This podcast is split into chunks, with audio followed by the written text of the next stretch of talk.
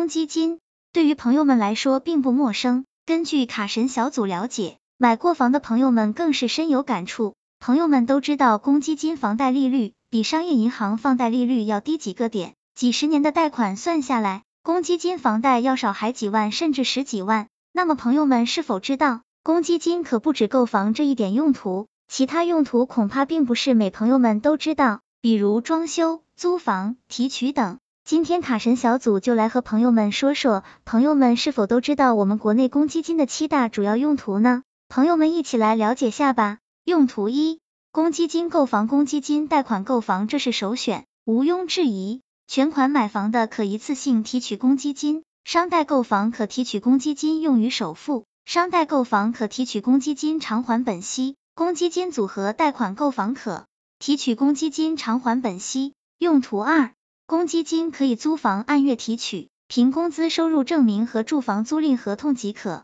提取额度不能超过每月缴存的额度。除了支付市场租房房租之外，公积金还可以用来租住政府招租补贴的经济租赁房或是配租房。用途三，公积金可以修建房屋，在自家土地上建造、翻建、大修，都可申请提取修建房被批准当月之前含当月的公积金金额。提取金额合计不能超过修建房费用。用途四，父母的公积金可以给儿女购房购买的自有住房，没有使用住房贷款，这时候父母的公积金是可以提取的。如果在购房时使用了商业银行个人住房贷款，那么可以在支付首付款后，可提取父母的公积金。用途五，公积金其实可以提取使用被纳入城镇居民低保或特困救助范围，可申请提取住房公积金。可提取的金额不能超过被纳入生活保障的最低范围或特困救助范围。用途六，公积金可以治疗重大疾病，本人以及家庭成员、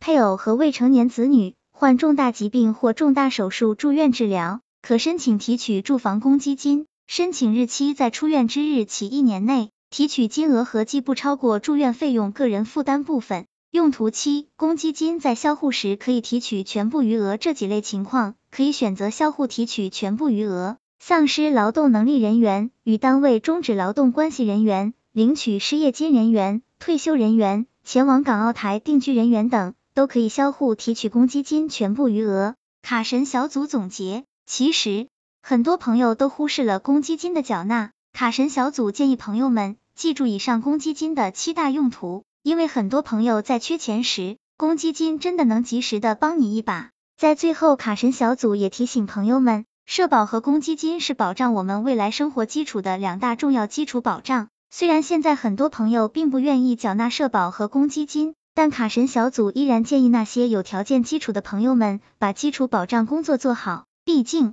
未来永远是不可知的。希望这个资料对朋友们有所帮助。